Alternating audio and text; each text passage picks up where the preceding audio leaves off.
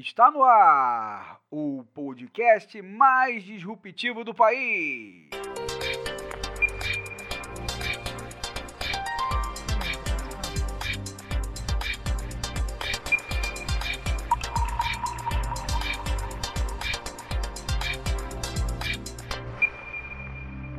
Disrupções com Zé Leonardo e Tony Dias. Alô, alô! Fala Brasil, fala Maranhão, fala Rio Grande do Norte, fala Rondônia, Espírito Santo e Mato Grosso. Fala Niterói, Miguel Pereira, Imperatriz, Mossoró, Ji Paraná, Cachoeira de Tapirim e Várzea Grande. Que falem todos os rincões desse país que não é de Deus nem do diabo, é da gente sem rodeios nem floreios. E como quem avisa, amigo, é. Se você quer ouvir obviedades, opiniões rasas e sem conteúdo, não recomendo esse podcast. Agora, se você quer mais que informação, quer opinião embasada em dados, análise crítica de fato e comprometimento com a sua inteligência, veio ao lugar certo e pode ouvir a gente sem medo. Disrupções é mais que um podcast, é uma necessidade dos dias atuais. Dias conturbados, turbulentos e nebulosos. E é por isso que estamos aqui para entender essa distopia que se tornou o Brasil e, quem sabe, ajudar a mudá-lo. Como de costume, vou chamar aqui o meu amigo, o meu parceiro dessa empreitada e de todos esses episódios, meu querido Tony Dias. E aí, Tony, como é que estamos? Fala, meu filho, tudo bem? Vamos que vamos. Rapadura tá, tá doce, mas não é mole, não. Pois é, Tony. Olha só, é... antes de mais nada, nós vamos ao nosso editorial de hoje, né? É... na verdade, a gente vai fazer um apanhado do que aconteceu aí entre quarta-feira e hoje. Então, nós estamos gravando hoje, no sábado, dia 25 de setembro. Nosso último programa foi gravado no dia 22 de setembro, ou seja, na, numa quarta-feira, ah, que foi lá o dia do discurso do, do Bolsonaro na, na ONU. Ah, então, quem nos acompanha, o último episódio foi nesse. Hoje nós estamos gravando aí alguns dias, três dias depois. Então, sábado, 25 de setembro, e nós vamos fazer um apanhado do que aconteceu nesse editorial, né? Um apanhado do que aconteceu entre dia 22 e hoje. E olha, apesar de ser pouco, poucos dias, nós temos algumas coisas relevantes, né? É, que aconteceram nesse meio tempo.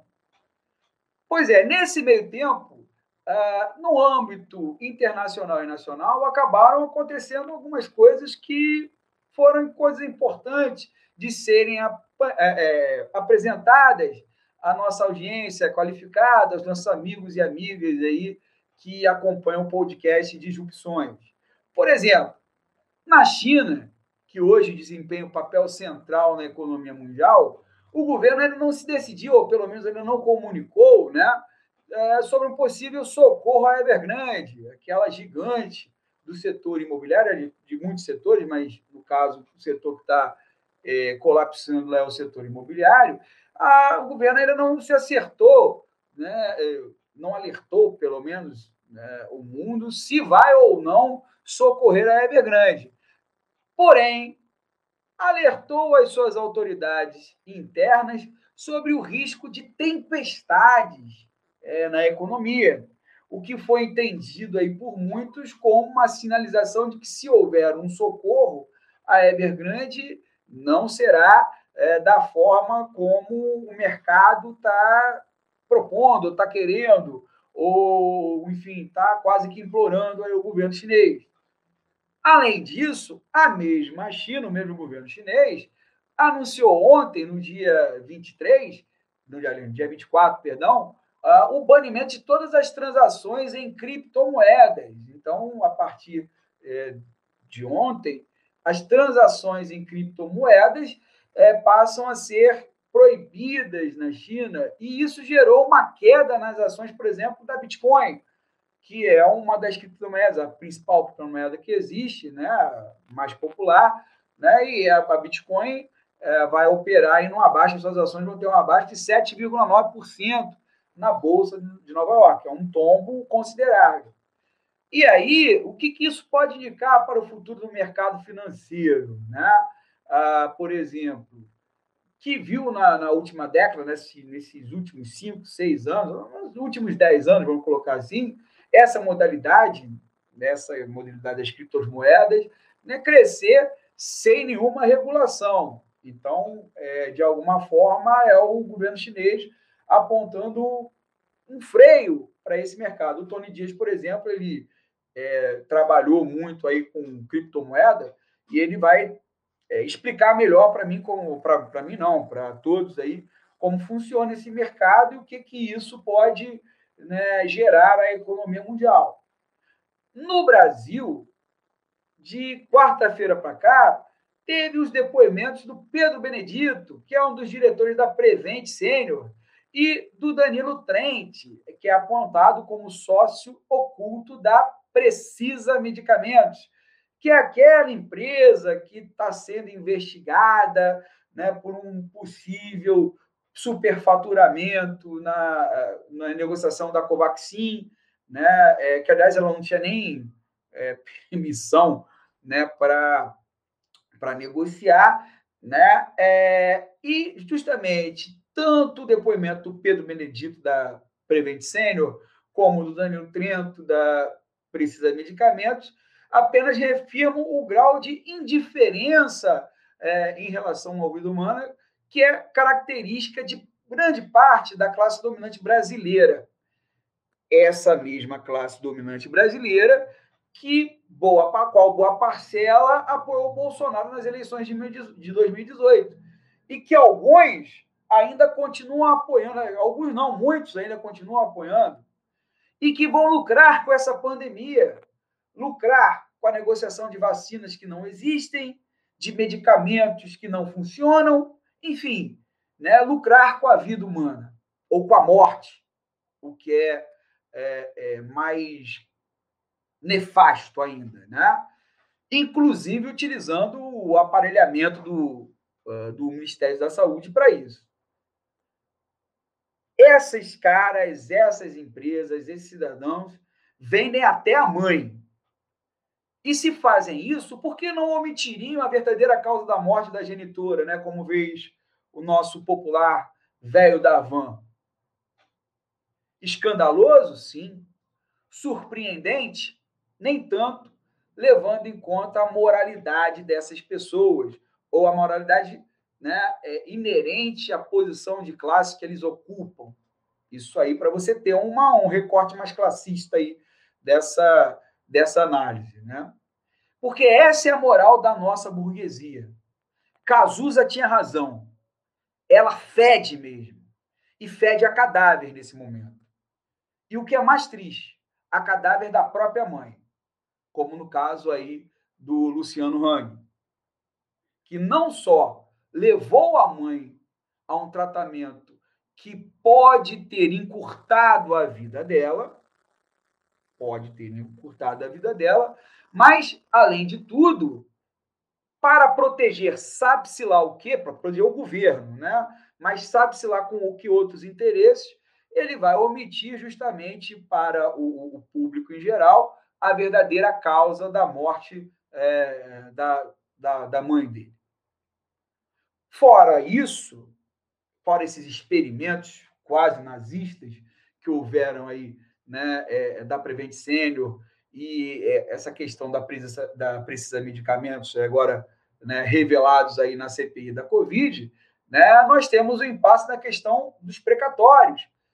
Esse impasse, resolver esse impasse é essencial para o governo pôr né, em, em, em marcha o valor e definir né, o novo valor para o novo Bolsa Família do Bolsonaro né, é, no intuito de dar alguma sobrevida ao governo, já que sem ele, qualquer, se existe, né, obviamente, qualquer pretensão é, a, a uma reeleição, sem ele fica muito, mas muito mais difícil. inclusive, pesquisas recentes de todos os, os, os institutos de pesquisa apontam uma tendência de vitória é, do Lula, Luiz Inácio Lula da Silva, já no primeiro turno. A única pesquisa que não foi noticiada é, nesse foi feita e não foi noticiada foi a pesquisa da, da XP Investimentos, que apontou isso também. Mas, ao que parece, e Tony Dias vai nos dizer isso né, com mais precisão, é, essa pesquisa não foi divulgada por pressão dos assinantes ali é, da XP Investimentos, que ficaram horrorizados quando viram justamente a, o Instituto de Pesquisa que eles confiam, apontando a mesma coisa que os outros institutos de pesquisa, que eles dizem que não confiam, né? Ah, dizer, pô, o Lula vai ganhar no primeiro turno. Além disso, temos outra coisa relevante, que é o avanço do Ministério Público sobre as tais rachadinhas, principalmente da família Bolsonaro, mas nesse caso do é zero, é o quê? 03, 01, 00, sei lá. O Carlos Bolsonaro, o popular Carluxo, né? E a notícia que saiu ontem e que vai impactar principalmente o bolso do brasileiro, já impacta, que é a inflação do terceiro trimestre. Né? Essa que já é a maior desde 1994, quando houve o Plano Real.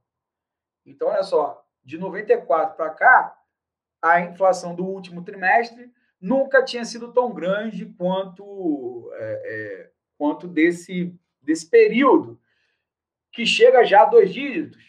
10 ponto, né, um pouquinho aí, já passa dos 10%. Né? E a tendência é uma tendência de alta, e, sobretudo, o que, que puxou essa alta foi energia elétrica e é, combustíveis, e depois alimentação. E depois alimentação. Né? Então, obviamente, isso sacrifica ainda mais o bolso do trabalhador brasileiro. Para finalizar esse nosso editorial e passarmos a palavra para meu ilustre Tony Dias, não podemos deixar de falar dessa atitude machista, mas mais do que machista e intolerante, que teve o ator José de Abreu, ligado ao PT e às pautas de, esquerda, em relação à deputada Tabata Amaral. Não vamos entrar aqui no mérito das posições políticas desta deputada, na nossa opinião, são equivocadas, não concordamos né, é, com elas, é, pelo menos as, é, as votações da qual é, é, as pautas que ela apoia no Congresso, né, ela vota sempre no sentido é, de retirada dos direitos dos trabalhadores, por exemplo, não apoiamos isso. mas o fato é o fato. Né? Ela foi vítima de, um, de uma agressão né, uma agressão verbal, uma agressão pela, pela, pelas redes sociais, mas foi vítima de uma agressão. Ah, o José de Abreu ele vai repercutir mensagens que chegam a ele, mensagens de, de, do, do, do, seguinte sentido, né? De, se um determinado cidadão mandou para ele que se encontrasse a Tabata Amaral, iria encher ela de, de socos, né? enfim. E isso é preocupante, porque isso é o pensamento de uma parte da esquerda. Né? Ou uma parte da esquerda ainda pensa assim e reverbera e utiliza práticas associadas à extrema-direita. Então, isso para nós é um ponto importante, nós nos posicionamos aqui contrário a isso, né? ao reproduzir essa mensagem, né? o Zé de Abril ele reproduz um comportamento associado ao bolsomínio. Né? E nós não estamos aqui para passar pano para esse tipo de atitude. Né? É, a esquerda e o campo progressista não precisam disto para fazer valer as suas ideias. Então, meu amigo, meu nobre Tony Dias, de tudo isso, de todo esse liquidificador de informações e ideias, né, o que que você ressalta? Bicho, é muita coisa. que aconteceu em três, quatro não, dias. É muita coisa, né? Deixamos é muita coisa fora também, né? Não, deixei muita coisa fora. O Brasil hoje, ele, para quem acompanha toda essa distopia política do Brasil, para quem, quem gosta, para quem quer ficar informado, cara, você precisa estar tá muito conectado, porque são muitas informações acontecendo todas as horas. Eu não sei se isso é um método para, tipo, deixar todo mundo confuso, todo mundo, vamos dizer assim, desnorteado, para que você possa prosseguir, bicho. É muita coisa acontecendo. Eu mesmo até me perdi no, em tantas coisas do editorial, cara. Vamos ver se eu consegui. Eu anotei algumas coisas aqui. Vamos ver se é isso aí, bicho. Por exemplo, o nosso nobre amigo Léo falou, começou com, deixa eu ver aqui. China. China, China e as criptomoedas. Olha que troço muito doido, bicho. E eu até dizer uma coisa, esse aí não foi nem a grande.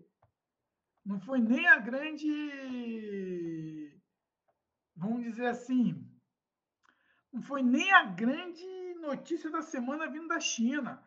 Tudo bem, porque a China proibiu as criptomoedas, aí teve a desvalorização do Bitcoin. Bitcoin, é, na minha visão, é, ela é muito. É, é um tema ainda muito distorcido, ainda poucas pessoas conseguem compreender o que, que são as criptomoedas? Na minha visão, eu operei algum tempo fazendo alguns projetos em blockchain, nessa brincadeira toda. É, criptomoeda é nada mais do que a evolução do, do sistema financeiro, bicho, que já teve sal, que já foi feito por açúcar, que já foi feito com pau Brasil, que já foi feito com prata, com ouro, alumínio, e vai chegar no período que as commodities vão ser todas transacionais em, no, em, feitas em informação e tecnologia. Então, as criptomoedas, talvez agora, como é uma coisa muito nova, tem 10 anos, bicho, isso, 10 anos. É uma coisa muito nova, mas eu acredito que daqui a uns 20, 30 anos, todas as transações vão ser feitas através de criptomoedas. Mas aí, ah, Tony, mas o Estado não regula, bicho. Surgiu em 2009, quando teve a crise financeira americana. Tá entendendo? A, a ideia do, das criptomoedas é, é, oferecer alguma coisa ao sistema financeiro, totalmente centralizado. É, é muito complexo você entender. A gente acredita realmente no, no real? A gente realmente acredita no dólar, nas moedas fiduciárias que são emitidas pelos bancos centrais, que são reguladas, mas ao mesmo tempo você não sabe o que acontece? Está entendendo? Então, tipo assim, são processos muito complexos que precisam de muito tempo. Muito tempo para poder entender. É uma troca de tecnologia. O que a gente está vivendo hoje no mundo são trocas de tecnologia, bicho. Como já aconteceu em outras eras. O lance é que a informação é muito rápida. O mais grave né, dessa coisa que aconteceu na China não foi nem as criptomoedas, foi a, quando a China diz que não vai mais investir em fundos de empresas que, gerem, que geram energia através de carvão. Esse sim que é a grande sacação da semana. É isso que vai levar o Brasil muito mais para trás do que a gente está indo. Porque todo o desenvolvimento do Brasil hoje, que eu tenho percebido, ele está sendo todo construído em cima de termoelétrica. O nosso presidente foi lá na ONU, falou que o Brasil vai investir em economia verde. Mentira, bicho. Se quem, quem acompanhou a, a resolução que teve da, da privatização da Eletrobras, vai ver ali que vai, ter, vai se construir algumas outras termoelétricas. Tá entendendo? É tudo falácia dele. Então, isso vai impactar muito tudo aquilo que os Estados Unidos retroagiu na época do Trump de, de investir em gás de xisto, que é o, é o track, tracking, é uma técnica lá que você quebra lá o solo para tirar o gás e você gerar energia, que quer implementar, não sei se implementou, mas queria implementar no Nordeste brasileiro, a gente está entrando num retrocesso muito grande.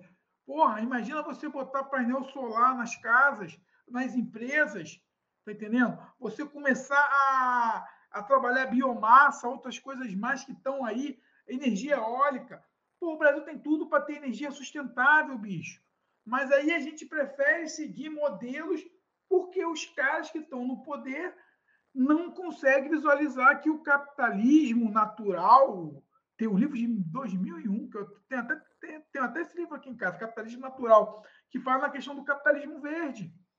Tá entendendo? Então, tipo assim, o que mais pegou essa semana foi isso. Como vai ficar as empresas brasileiras que estão querendo investir em oleoduto ainda e gasoduto? Tá entendendo? Então, eu acho que o grande barato é a gente entender o que está acontecendo no mundo. A economia verde é uma realidade. Agora, a gente vai entrar de sola nisso, a gente tem condições. A gente é, tem... Se o Brasil não tiver condição disso, quem tem, né? A gente entra ali no, no Nordeste ali, bicho, sol o ano inteiro, tá entendendo? Venta pra caramba aí na, nas regiões litorâneas. Você consegue é, aquele bagaço de, de cana de açúcar, aquelas coisas lá do, do agronegócio, você pode transformar essa bodega em biomassa. A gente tem muita possibilidade, bicho. Agora, cabe a gente ter governo sério com proposta séria. Que não cabe a gente ter ali um bando de maluco ali, que está ali no Ministério de Minas e Energia, que está mais confuso do que cego no meio de um tiroteio, tá sacando? Que não entende nada de nada, que está confundindo todo o processo político. A ONS diz para não parar a termoelétrica, a Petrobras para a termoelétrica, tira, de, tira energia do sistema operador nacional. Eu acho que a gente precisa até fazer um programa é, falando só sobre isso, bicho. Porque é muito complexo entender esse processo da energia no Brasil. Tá entendendo? Como a gente vai produzir? Se o Brasil crescer 1% ano que vem, Cara, não tem energia. Não tem energia. Desde quando o Michel Temer assumiu o Brasil com aquela coisa do teto de gastos, quando eles introduziram a PEC do teto de gastos, todos os investimentos em infraestrutura, segurança, educação e saúde foram congelados por 20 anos. A gente está vendo o, o, o resultado, só tem quatro anos essa lei, a gente está vendo o resultado agora está vendo o resultado agora de todo aquele golpe parlamentar que foi dado com o apoio de Michel Temer, com o apoio de Jair Bolsonaro, de Baleia Rossi, com o apoio desse cara aqui do Rio de Janeiro, o Rodrigo Maia. A gente está vendo agora o resultado. Lá atrás, quando eles deram o golpe parlamentar, que destruíram tudo, que meteram. Eu acho que foi o primeiro projeto para a reforma do teto. Está aí, o governo não consegue fazer nada. Eu não defendo. É, eu defendo sim que, que que esse teto seja, é, vamos dizer assim, retirado, que revogue a, a lei dos tetos dos gastos, porque é isso que está dando toda a inoperância no Brasil. Então, o que a gente tem que começar a compreender agora são as amplitudes das ações que tomaram no passado. Então, quando a China diz não vai ter mais dinheiro para fundos em capitais e empresas ligadas à, à energia de carvão e gasoduto, Tá aí o resultado, bicho. A gente não vai ter essa grana, a gente vai investir em quê? Em energia renovável ou nessa coisa da, das antigas, pré-histórica, ligada a carvão? Então a gente está num declínio, a gente está numa encruzilhada. Para qual caminho seguir? E eu não vejo o horizonte com esse governo que está aí hoje, com esses homens que estão aí hoje, com essas mulheres que estão aí hoje no governo federal, que estão tendo, é, que estão tendo oportunidade de ter esses cargos não vão conseguir desenvolver o Brasil. O Brasil rema fundo a um retrocesso sem precedentes. Como eu sempre venho afirmando, sete reais custa um quilo de pé de galinha. Olha o drama. E aí o Léo falou em outras coisas. Aí vamos falar aí da eu acho que a coisa mais absurda que teve foi da Tabata Amaral, bicho. Você não pode. Talvez a galera de, da esquerda, vamos dizer assim, talvez a galera não possa curtir ela. Beleza, cada um tem o seu posicionamento. Agora, agredi-la, agredi-la, e pior, retuitar um, uma agressão para um cara. Uma ameaça, né? Foi uma ameaça. Foi uma ameaça. Eu vou te socar. Porra, aquele maluco lá, o Daniel Silveira, falou que é socar o ministro do STF, está preso até hoje. Será que a gente vai ficar com isso? Quando a Sara Geromini falou que queria socar com Alessandro de Moraes, todo mundo chamou de cúmulo, cúmulo, cúmulo, cúmulo. E a mulher está com, com aquela coisa na perna, tornozeleira eletrônica. Aí só porque o cara tem um pensamento progressista, fala que vai socar uma mulher, eu vou passar pano, bicho? Não! Vai ter que começar a ter coerência, meu camarada. Eu acho que a esquerda tem que começar a ter coerência. E como você fala, sem honestidade intelectual, né? Exatamente, tem que ter honestidade intelectual. Não tem que passar pano na cabeça, não, bicho. Sabe por quê? Daqui a pouco vão pegar umas carras Zambelli na rua, vão querer falar uma porção de merda para ela, querer encher a mulher de porrada, e não é assim que a banda toca. Não é, não é gerando violência. Você não pode concordar com a ideia do cara, bicho, já que você não concorda, vamos.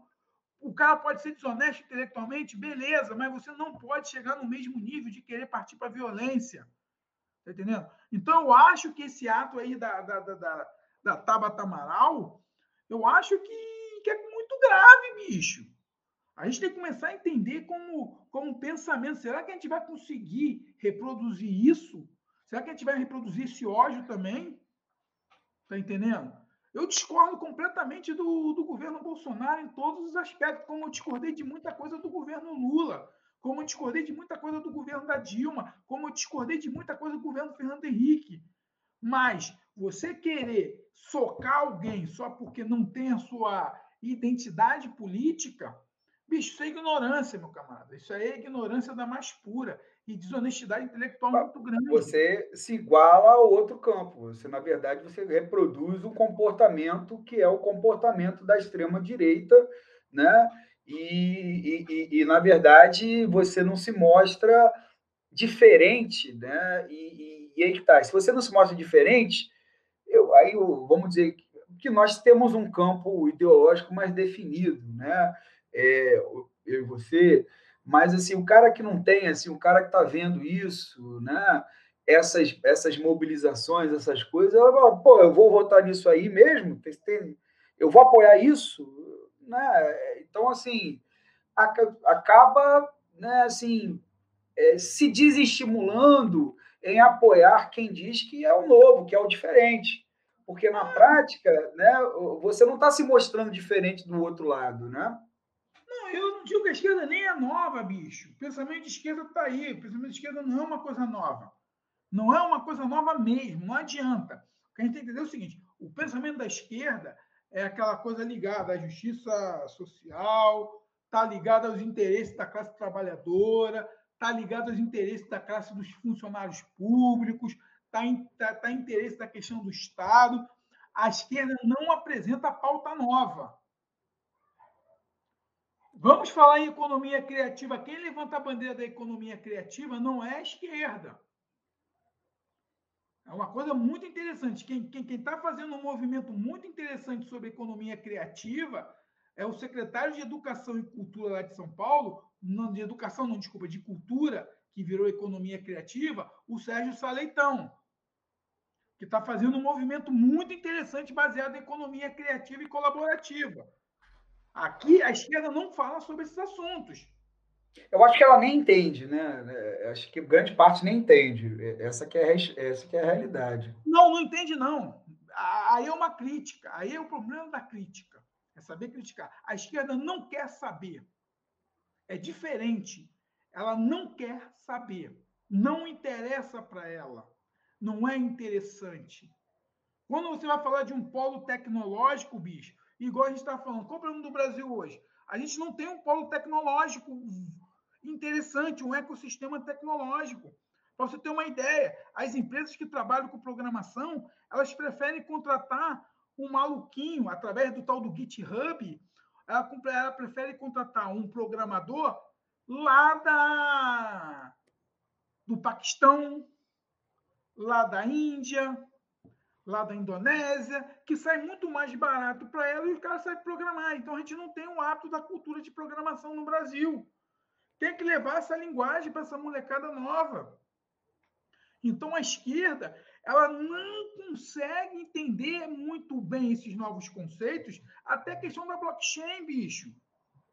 O que aconteceu com a blockchain e o Bitcoin foi justamente porque quando ele surge, ele surge como uma alternativa ao sistema capitalista financeiro. Fica vagando a ideia aí, fica vagando, fica vagando. Os caras do mercado conseguiram entender, compreenderam como aquilo funciona. Compreenderam a questão de segurança das transações que tornam o negócio muito mais seguro. Existe uma coisa chamada os smart contracts, que são os, os contratos inteligentes, que muda totalmente uma lógica da forma que você gera contrato. E além de gerar contrato, você traz a confiabilidade de que você vai efetuar o pagamento no dia certo, na hora certa. Porque esses contratos eles não podem ser alterados. Então, você tem uma segurança jurídica muito grande. A esquerda poderia ter se apropriado desses conceitos e poder evoluir. Mas ela preferiu ela preferiu ficar no limbo. Do nada. Tá entendendo? A esquerda prefere ficar no limbo de todo esse processo. Por isso que é muito difícil a gente conseguir compreender. Eu falo, bicho, se a esquerda, o Lula pode ganhar as eleições, ele pode ganhar sim. E eu acho que ele vai ganhar. Mas a esquerda, se não começar a fazer o seu dever de casa, se não começar a entender que o século XXI mudou, que o que nós queríamos na década de 80, década de 90, não corresponde mais à realidade do povo de hoje. Naquela época, nós queríamos justiça social, nós pensávamos no coletivo. A sociedade hoje ela é altamente individualizada por causa da famigerada teologia da prosperidade. E você vai bater de choque com isso, bicho.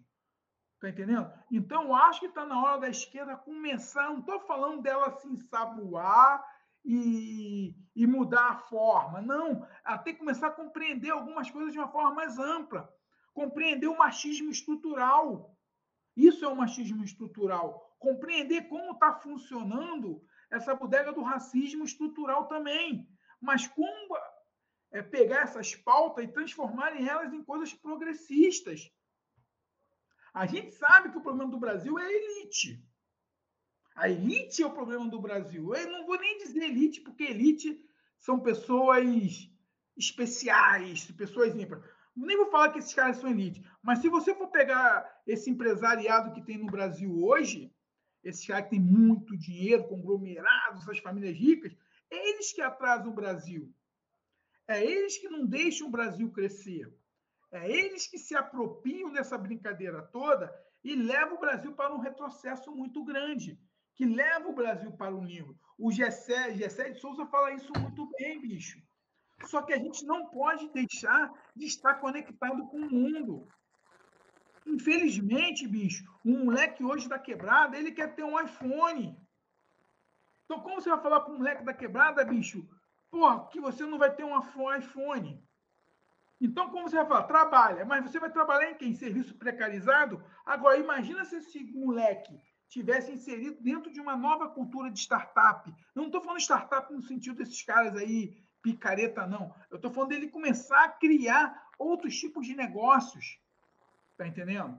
Então, eu acho que, que o pensamento de esquerda, se dizer esquerda, eu acho que muita gente está se dizendo de esquerda hoje é só porque é contra Bolsonaro, e se acha de esquerda. Não é isso, bicho. Ser de esquerda é você procurar outras soluções econômicas. A gente vai reproduzir dinheiro. Esse famigerado marketing digital, eu faço crítica mesmo. Essa bodega de marketing digital. Isso é uma desgraça. Isso só gera acúmulo de riqueza e não dá dinheiro para ninguém. É só coisa efêmera. Então, muita da galera, eu vejo muita gente aí de esquerda querendo criar infoproduto. Infoproduto, bicho, só gera, não, não, não gera nada. Não gera nada. Você vai fazer seu infoproduto, vai vender seu, seu, sei lá, seu curso, e aí? E aí? Então, acho que precisa, a gente precisa ter um pensamento diferente que vai contra toda essa loja que o nego está nos empurrando goela abaixo. Mas é difícil falar isso, bicho. É difícil. É muito complicado porque ninguém quer entender. Todo mundo quer reproduzir modelo. Então tá na hora da galera entender. Bicho, se você está num campo progressista, meu camarada, vamos procurar soluções. Vai deixar os caras se apropriar desses conceitos maravilhosos que existem aí, bicho. Tá entendendo? Tantas novas economias que estão surgindo. A inteligência artificial chegou aí, bicho. Vai, vai, vai, ficar parado? Vai ficar parado com a inteligência artificial? Vai ficar parado quando o 5G chegar aí e levar a gente para um outro mundo? Vai ficar parado quando a realidade virtual se propagar? Daqui a pouco, daqui uns três anos, bicho, a molecada de 15 anos, 18 anos, 20 anos, 30 anos, vai estar conectada à realidade virtual. E aí? Como a gente vai viver esse universo? Eu entrei numa realidade virtual essa semana. É um mundo totalmente novo, um mundo totalmente diferente. E aí a gente vai perder isso. Aí sabe o que vai acontecer? Os mesmos carinhas que são donos de iFood, que são donos dessas loucura toda, vão se apropriar da tecnologia. Aí vai ficar a gente de novo aqui sem. A gente tem que usufruir, bicho. Já que está aí, vamos usufruir dessa bodega toda. É hora de mudar o pensamento, mas não continuem com os velhos conceitos. Eu vejo uma parte da esquerda muito conservadora mesmo, conservadora, não quer mudar seus status, não, porque acha que estudou 20, 30, que fez mestrado, doutorado, fez a bodega toda, está satisfeito. Não, bicho, mudou, o mundo mudou. Século XXI é uma outra parada. Entendeu? É até um desabafo que eu estou fazendo aqui, que já está muito tempo querendo falar sobre essas coisas, e às vezes eu fico um pouco resistente, mas depois que eu vi desse, dessa estupidez dessa estupidez. A palavra certa é essa. Estupidez. E vou falar uma coisa, coisa de patife também. É coisa de patife. A mesma coisa. Aí depois esses mesmos caras vão criticar lá o que aquele Wagner do Rosário fez com a Simone Tebet. Quando chamou ela de descontrolada. Teve a porradaria do Renan Calheiros lá junto com. É até engraçado, cara, você vê lá o Jorginho Melo falando palavrão. Pô, muito tempo que eu não escuto aquele palavrão. É muito engraçado, chega a ser até inocente. Claro, a sua boca é de sabão. É. E aí, mas ninguém falou que os dois estavam descontrolados. Foi só a mulher falar alguma coisa e ser um pouco mais impositiva, ela se tornou, foi esculachada. Aí foi toda a esquerda foi a favor dela. E a Tabata Amaral não. Então tá na hora, bicho, da galera começar, tipo assim, Vamos começar a ter coerência também? Vamos aliás, tem, aliás tem, certas, tem certas pessoas no meio da esquerda que é, é, é, deveriam, né, é, a gente deveria pensar realmente se é, antes de, de, dar um like lá, que hoje tudo né, gira em torno de like, dislike, né? Aqui a gente não está preocupado com isso, né, Tony? Então a gente pode dar nossa, nossa opinião é, livremente. Eu acho que assim a gente deve pensar muito bem antes de dar um. Por exemplo, olha o caso do Márcio Smelling.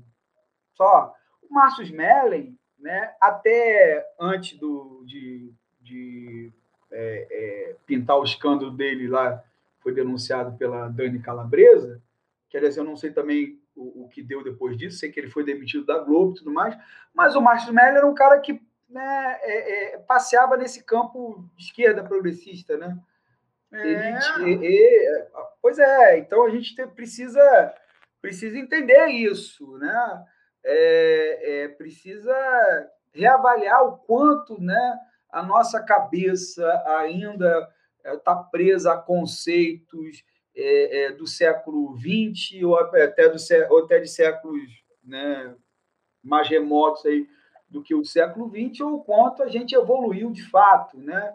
É, eu vejo assim que dentro do campo que a gente frequenta, dessa, dessa bolha de esquerda, né, existe até é, é, existe gente realmente coerente, existe realmente gente uh, que pratica aquilo que, que, que diz, né, que escreve, né, mas existe muita gente que está ali é, para querer um like. Né? Existe muito biscoiteiro. Né? Então, esses biscoiteiros a gente tem que, que se livrar, até porque assim, a gente não sabe qual é a intenção desse biscoiteiro. Né? O cara quer o like por quê? Quer o teu dinheiro? Quer, o que, que ele quer? Né? é, o que, que ele, o que, que é a mesma tática da, da, da extrema direita, ou seja, diga o maior absurdo do mundo, né? Porque aí você vai ter o, vai ter a repercussão, que é o que o Steve Bannon recomenda, né? É, para os caras de extrema direita. Sinceramente, isso não não me não me não me, não me apetece de forma alguma, né? Então, se tiver que falar condenar uma atitude de pessoas. O Gabriel não, não, nem, nem tanto. Mas se tiver de condenar é, atitudes de pessoas que estão no, campo que eu, que eu tenho. É, milito há muito tempo. E até pessoas que eu gosto, se, se o Chico Buarque, por exemplo, né, falar alguma coisa que eu, que eu acho que não está de acordo, a gente tem que criticar. A gente tem que criticar. Né? Tem, tem que criticar sim, sabe por quê? Porque a gente está vivendo uma situação de mundo hoje, porque senão a gente vai ficar igual aqueles caras da Jovem Pan. Uhum. Porra, eu falo mesmo, bicho. Eu lembro quando, nessa época, eu trabalhava numa estatal, aí tinha aquela galera do sindicato lá, aquela coisa toda, quando, quando tinha alguma medida provisória que o Lula fazia, eu ia lá e criticava com os caras do sindicato, ficavam puto comigo. Porra, qual é, Tony? Eu falei, não, bicho, tá errado. Não é assim. Eu me posicionava sempre fui um cara ligado aí a, ao ideário progressista, ao ideário comunista, ao ideário socialismo, trotskista, essa pudega toda. Sempre fui. Só que tem um detalhe, bicho. Chega um período da vida que você começa a raciocinar. Peraí, eu gosto, acredito, mas, porra, a galera está reproduzindo modelos, conceitos, a galera não quer evoluir. A galera não quer evoluir, bicho. A gente está vendo aí o sucateamento geral do Brasil em todos os aspectos. Moral. A gente está importando uma moral, bicho. Uma moral que não é nossa, uma moral cristã, fajuta. Fajuta. É, não, acho que é isso, é fajuta, né? O fajuta. fato é esse. É, é uma moral cristã hipócrita, demagoga demais. Eu não estou dizendo que todos os líderes religiosos são assim, que todos os evangélicos são assim. Eu conheço os evangélicos maneiro pra caramba, bicho. Mas também conheço uma penca também que não vale uma nágua. Está compreendendo? Então está na hora da gente começar a ter outra, abrir os horizontes, começar a chegar. Talvez a gente ainda não consiga compreender a Tabata Amaral ainda. Talvez a gente não consiga compreender muito a Tabata Amaral, porque a Tabata Amaral ela representa um tipo de esquerda que nunca foi tão desenvolvida no Brasil, bicho. A, gente, a, esquerda no Brasil ela realmente ela se concentra em dois aspectos: o sindicalismo, que defende ali a questão do trabalhismo ali na, desde a época de Getúlio Vargas, aquela coisa trabalhista, de, do trabalhador, de não sei o quê, e a lógica dos, dos, dos funcionários públicos. A esquerda sempre trabalhou nesse campo entre trabalhismo e funcionalismo público. Aí surge uma pessoa que vem falando em em liberalismo, que vem falando de economia, que vem falando de outros conceitos e, e, e traz a questão social junto. Talvez a gente não consiga compreender. Eu entendo que ela teve votos errados, eu entendo que ela participa de alguns grupos do qual eu não compacto tanto, mas talvez não está na hora de tentar, tipo assim, todo mundo se encantou quando ela esculachou lá aquele ex-ministro da educação. Ela surgiu ali, não sei se você lembra desse. desse o Vélez, né? É, que ela esculachou o cara. Ela surgiu ali. Pá, Tabata Amaral, a esperança. Eu mesmo, bicho. Eu mesmo, eu lembro, eu fiz até uma postagem no meu Facebook aí, falando bem dela. Eu me emocionei.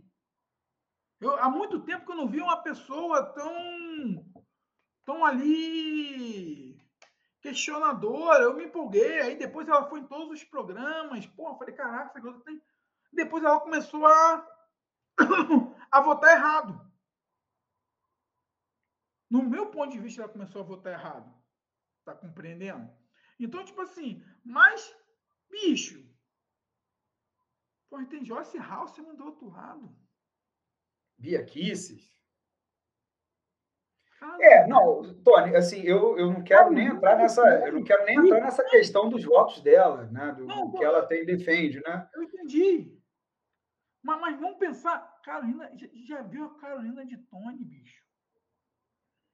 Eu, eu fico assustado com, com, com, Quando vejo a Carolina de Tony falando, eu fico assustado. Você vê ali. É uma coisa muito doida. Você vê ali que não tem verdade. Nenhuma dessas mulheres, elas falam com verdade. Elas falam com verdade. A Tabata, você ainda vê verdade no que ela fala. Você verdade, vê, no, verdade no sentido dela acreditar naquilo. Dela né? acreditar, tu vê a verdade dela, você não vê uma desonestidade tá. intelectual. Você não vê ela sendo desonesta intelectualmente. Mais ou menos, porque ela tem que fazer umas ginásticas de vez em quando para conciliar mas os votos é dela com o fato dela ser ela estar tá no campo da esquerda, ela tem. Ela tá, mas se ela tiver que votar a favor de uma pauta do qual ela acredita, ela vai votar, bicho. Ela ah, vai votar e, e, ela não vai, ela não vai ser desonesta, ela vai dizer que eu votei por isso, isso, isso, isso, isso. Ela vai dar uma justificativa dela. É diferente dessas outras que eu citei. Tá, entendi. Tá. É igual alguma coisa na esquerda. Algumas votações na esquerda também, que algumas parlamentares ou parlamentares votam e ficam em saia justa também. Então, o jogo político ali é muito intenso. Entender essa dinâmica é muito intenso. Eu não estou querendo defender ela, mas o que eu falo é que a agressão dela é, não. e levanta esse ponto de interrogação. Será o que que essa menina? Ela tem 27 anos, bicho. Ela vive um outro mundo. Ela vive é, um outro é, eu acho isso é verdade. Ela se conecta com uma geração que eu, eu por exemplo, e você né, é, é, talvez tenhamos mais dificuldade de nos conectarmos. Né? Exatamente. Isso é verdade. E é isso, talvez, que acho que é o grande pulo do gato. Porque, como eu te falei, eu entrei numa realidade virtual, bicho, e eu vi uma coisa totalmente diferente. Mas por que eu entrei numa realidade virtual? Para poder interagir. Para eu poder entender que mundo é esse. Eu tenho 46 anos, bicho. Como eu vou conversar com um cara desse que está dentro de uma realidade virtual e é uma coisa que vai se fazer sentido? daqui uns dois, três, quatro anos. Tá entendendo? Como eu vou conversar? Eu não sou professor, tá entendendo? Eu, eu, a, eu, eu, quase não interajo com jovens. Os únicos jovens que eu interajo têm oito anos de idade, seis anos de idade, que são os amigos do meu filho. Tá entendendo? Eu não interajo com o jovem, eu não sei realmente o que o jovem pensa. Tá compreendendo? Então, é, acho que tá eu hora, acho que nesse sentido ela tem mais do que a gente, né? Ela está entendendo justamente da mesma forma, bicho. Os meus heróis estão morrendo, bicho. Morreu o Ota ontem, quadrinista. Pô, a galera que morreu, que, que me influenciava quando eu era jovem, todo mundo está morrendo. E aí, os pensamentos estão indo embora, bicho. Tá compreendendo? Então, acho que é, é, tipo assim, pode ser maluco, ah, pô, tu tá, tá ficando já um, um sênior gagazinho, já tá começando a ter o reflexo da gagazice. Mas não é não, bicho. Talvez tá na hora da gente poder ver é. se realmente ah, o campo progressista. Será que o campo progressista é o mesmo de, novo, de 30 anos atrás? O disco do Nirvana, bicho, fez 30 pois é, tá anos. tá fazendo 30, né? Eu me lembro do lançamento, cara. Eu me lembro do lançamento, a gente deve lembrar da MTV, Pô, bicho. Eu me lembro, é óbvio. A porradaria. Eu me lembro do show deles, do Hollywood Rock, que foi aquele mico todo, né? Eu me lembro. Show psicodélico, eu tava naquele show ali, aquela loucura toda, maluco. Tipo assim, faz 30 anos. Que o Flea do, do Red Hot Chili Pepper tocou trompete o caramba, né? É, mas, mas são 30 anos. Aquilo era uma ideia grunge, cara. Eu, eu tive eu tinha, eu tinha um cabelinho um pouquinho maior e tinha aquela, eu tinha aquela bodega que eu tinha eu tinha casaco de flanela, de, de eu usava casaco de flanela, eu tinha aquela coisinha aqui. E qual era, e qual era a, nossa, a nossa vibração naquela época? Era um mundo melhor, era, era o ódio contra o sistema do Rage Against the Machine. É. Vamos lutar contra o sistema. Zacadela Rocha do, do Rage, que, que militava ali pelas guerrilhas ali da Colômbia, uma loucura toda, MST. Eu lembro que as bandas, todo mundo usava a camisa do MST. É, é, era uma outra coisa. É. E, e aquilo era música pop. E hoje o consome de música pop. Tá compreendendo? O que se consome de música pop hoje são os agroboys, aquela galera lá do Centro-Oeste. Essa é música pop hoje. Tá entendendo? É o funk ostentação. É aquelas músicas do do forró, investe em mim. investe em mim. E não adianta lamentar que as coisas pioraram. A realidade é essa, né? É outra, é outra realidade. Léo, as coisas pioraram, mas o que eu estou falando, tipo assim, a nossa ótica. O que eu estou falando é que o mundo mudou. Será que as ideias também não estão mudando? Ah, claro, óbvio. Será que as... tem um lance muito interessante que eu li no, no livro do Harari, 21 lições para o século 21, que ele fala justamente disso. Aquele velho paradigma entre esquerda e direita, ele vai deixar de existir. E a gente vê muito bem quando o Bolsonaro vem com aquele discurso, né, que todo mundo ri dele, que eu salvei o Brasil do socialismo. Aí o cara que, tipo assim, que a gente fala assim, socialismo? Tô falando, eu tô falando amigos meus que são de direita, falam assim, socialismo? Quando que o Brasil passou próximo do socialismo? Eu não estou falando a galera que é. Que não, é não. Sim, não. Estou falando aqueles caras que têm percepção. Não, o Brasil nunca passou por isso, bicho. Nunca tivemos ameaça socialista no Brasil. Tá entendendo? Então você começa a enxergar que esse papinho de nós e eles, isso aí, bicho, é uma coisa que já não está funcionando mais. É uma, é uma coisa que muitos dos jovens hoje não estão muito ligados nisso. Nessa coisa é, bem contra o mal, serpente do mal, o bem, o mal. Tu vê nos filmes. Tu vê nos filmes hoje, praticamente, eu assisto muito filme de criança. Você não vê mais essa coisa do, do malvadão lutando contra o bem. Você já vê um malvado ali mais com desvio psicológico, tá compreendendo? Ou então com uma carência emocional. Você não vê mais aqueles duelos que tinha antigamente entre Tom Jerry, é, aquela coisa. Você já não está vendo muito isso mais no mundo. Está vendo agora essa, essa coisa aí que o movimento aí do Steve não está fazendo, que eu acho que é, que é a coisa mais perigosa que tem no planeta hoje é esse movimento aí de extrema direita, que é uma coisa que tem que ser vista, tem que ser pensada e tem que ser é, executada para que isso não se propague. Eu acho que o único problema que nós temos no mundo hoje, mais grave, é essa inflamação aí para um processo de escambar para um novo neonazismo. Tanto que o nosso presidente da República, no dia que escreveu a carta de arrego, o Michel Temer, ele deu uma entrevista para dois antivacinas alemão, alemães. Ficou sabendo essa parada? Claro. E tem coisas graves no discurso dele. Ali ele fez. Bicho, ele, ali você vê quem é Jair Bolsonaro. Eu assisti a esse vídeo. Ele é altamente eugenista ele falou: essa galera que morreu, todos eles tinham comorbidade. E eles já iam morrer mesmo. Olha a gravidade que esse cara disse no mesmo dia.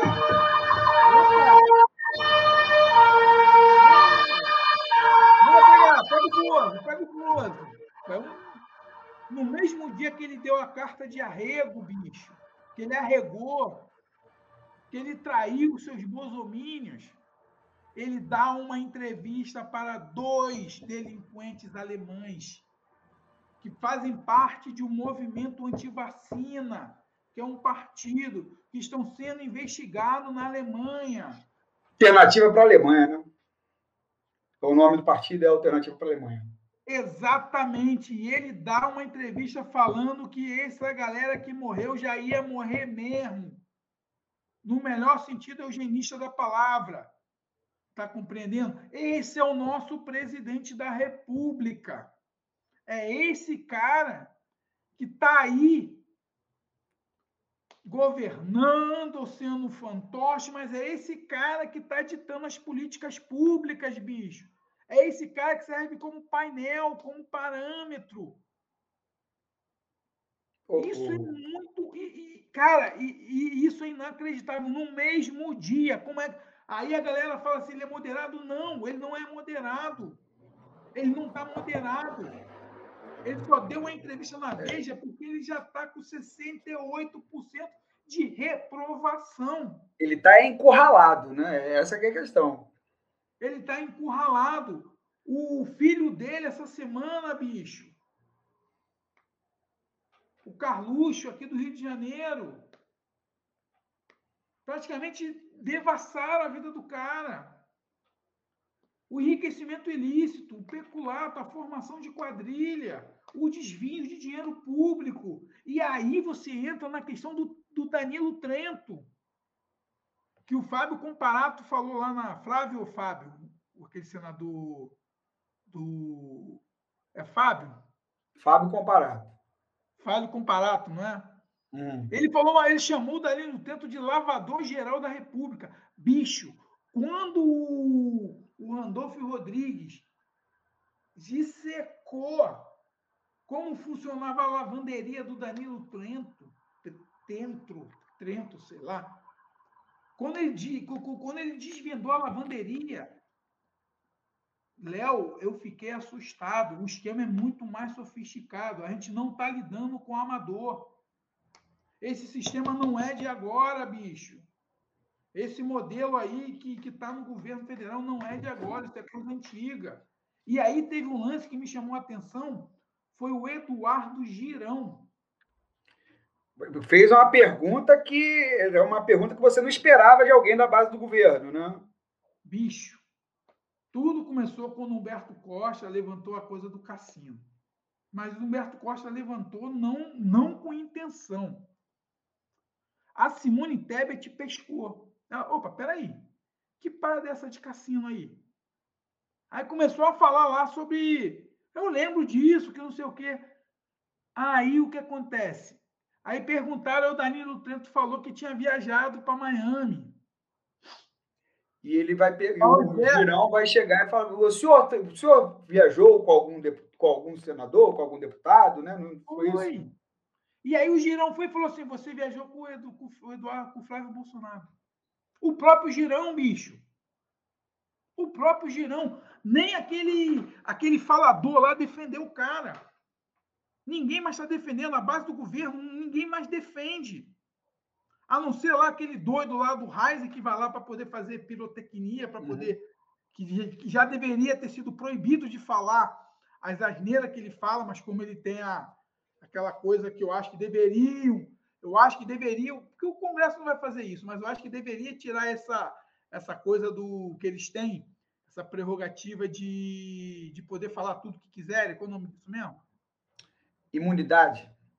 Imunidade, não, a imunidade parlamentar? Não. Imunidade parlamentar. Ele não pode ser punido, falando não, na tribuna. Mas tem uma outra coisa que eles têm, que tem um outro nome técnico, que é, que é poder de falar o que eles quiserem e não ser responsabilizado, responsabilizado por isso.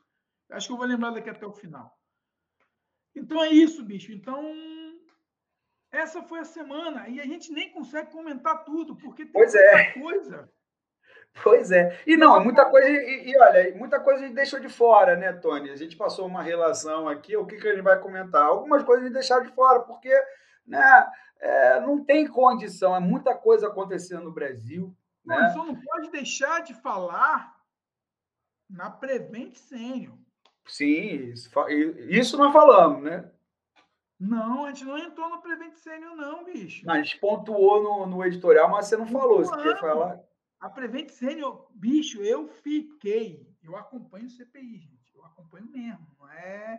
Eu fico é, trabalhando Tony, aqui. O, o Tony eu conheço assim, ele fica lá comendo a pipoquinha dele, vendo lá a sessão não, da CPI. Não, não, Aí também não, aí já é sadismo demais. Eu acompanho a CPI mesmo.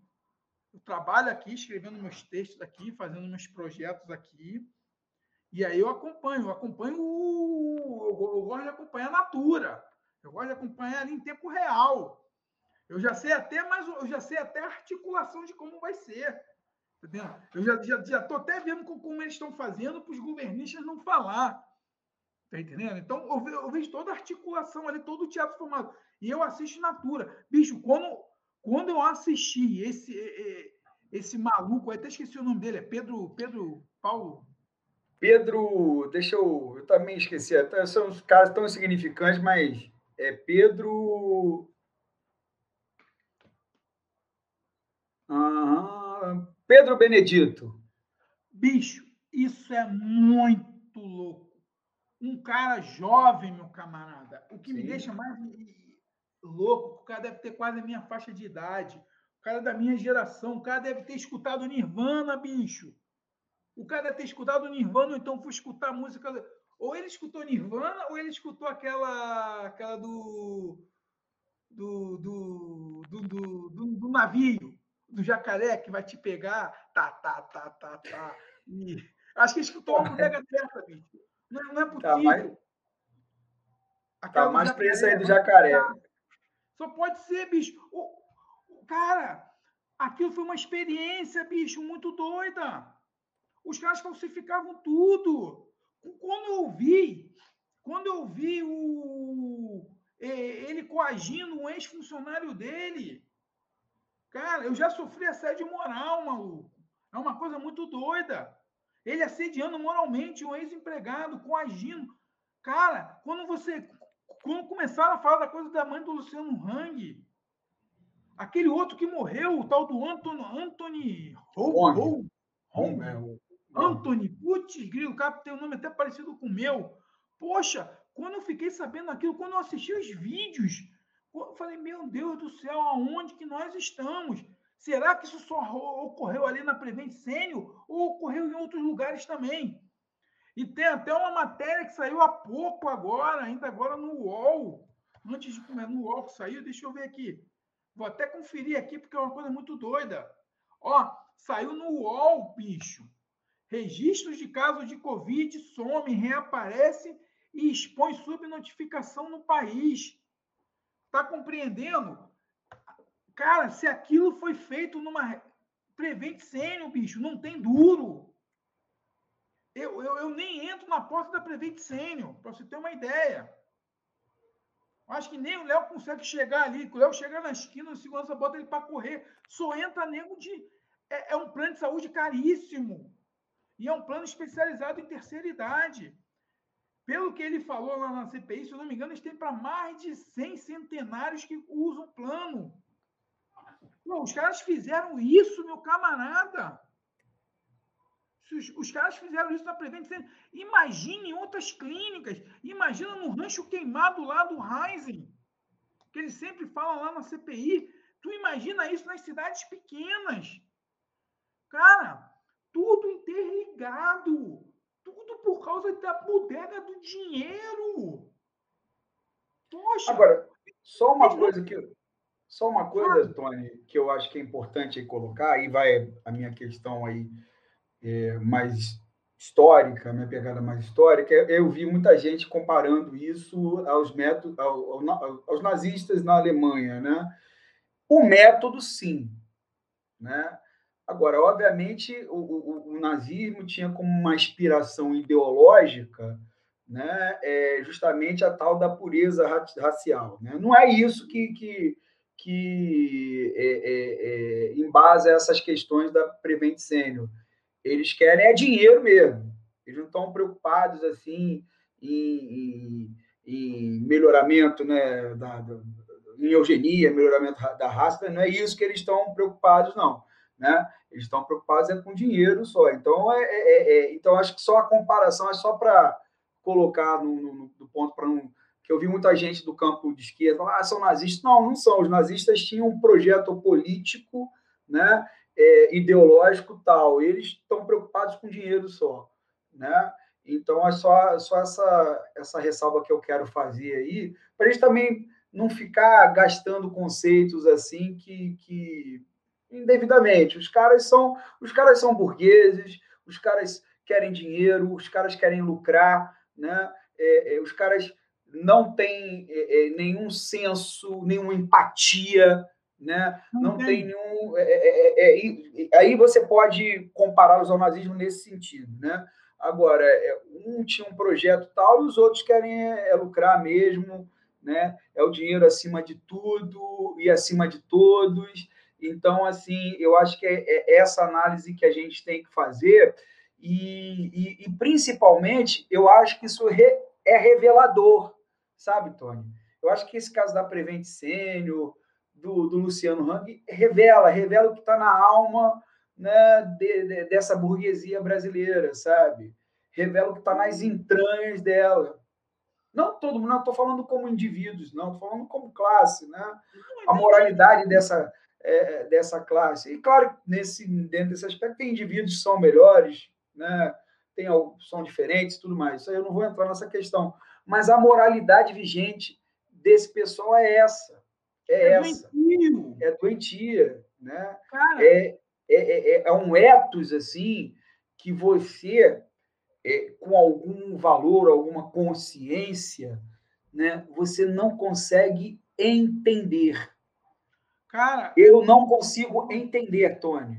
Por mais que, por mais que eu consiga explicar, né, da forma como estou explicando aqui, eu não consigo entender, né, como é que você é, é, comercializa vidas, né, como é que você se submete a, a, a, essas coisas, como é que você considera uma vida tão é, descartável a esse ponto, né? E, e, é óbvio que isso te traz assim um desalento com a espécie humana, é óbvio que isso te traz uma série de, de, de questões aí que você pensa, né, assim, nós somos realmente né, um experimento fracassado, né? É, e, e, eu não, não eu, eu, muitas vezes eu questiono essa, essas né, definições, são rasas, né? São mas eu, ao, ao ver um caso como como da Prevent Senior, desses caras aí que você, tá, você está, está citando, falando, pô, a humanidade é um experimento realmente que fracassou, sabe? Né? Fracassamos como espécie. E pior nem isso, não é nem questão de ter fracassado como espécie. É muito doido. É que você vê que estava tudo com. Estava tudo esquematizado. Você tinha Prevencênio que, que adulterava a, documentação, que adulterava tudo, emitia relatórios falsos. Você tinha aquele comitê central ali, aquele comitê central ali, aquele que nem chama de Comitê das Sombras, de Ministério das Sombras, que, que davam assessoria técnica e assessoria é, técnica para os médicos da parada. Você tinha as empresas farmacêuticas que vendiam essas drogas que lucraram tanto, que já foram na CPI também. Você tinha a, o discurso anti-vacina para que se implementasse isso. Ao mesmo tempo, você tinha um grupo de pessoas que estavam lavando dinheiro e todo mundo junto e misturado, meu camarada. E eu vou te falar uma coisa: nem eu, que sempre fui oposição ao Bolsonaro antes mesmo, dentro da campanha política. Eu falo mal de Bolsonaro não é de hoje. Eu falo mal de Bolsonaro desde 2014. Quando eu não ia votar, quando eu ia votar em branco. Teve a eleição em 2014, a e Dilma, eu ia votar em branco. Porque eu não apoiava algumas coisas que a Dilma tinha feito e não acreditava no modelo político do Aécio Neves. Eu estava nessa onda, eu sempre votei no PT. E aí, em 2014, eu vi Silas Malafaia, Jair Bolsonaro e pastor Everaldo apoiando a Aécio Neves. Foi ali que eu fui votar na Dilma, 2014. Eu já sabia que isso era uma coisa nefasta. E aí você vê todo mundo junto e misturado, meu camarada. Você vê aquele tal do. Eu estou falando com um pouco de veemência, é porque eu estou muito indignado. Porque vocês não viram o, aquele caso Wizard. Aquele cara é um charlatão, bicho. Aquele cara fugiu do Brasil. Esse cara merecia estar preso. Ele financiou essa bodega toda, esses experimentos, junto com, com aquele cara lá, o Luciano Hang. Esses empresários brasileiros da Prevent Sênior, esses caras da Precisa, do Banco FIB.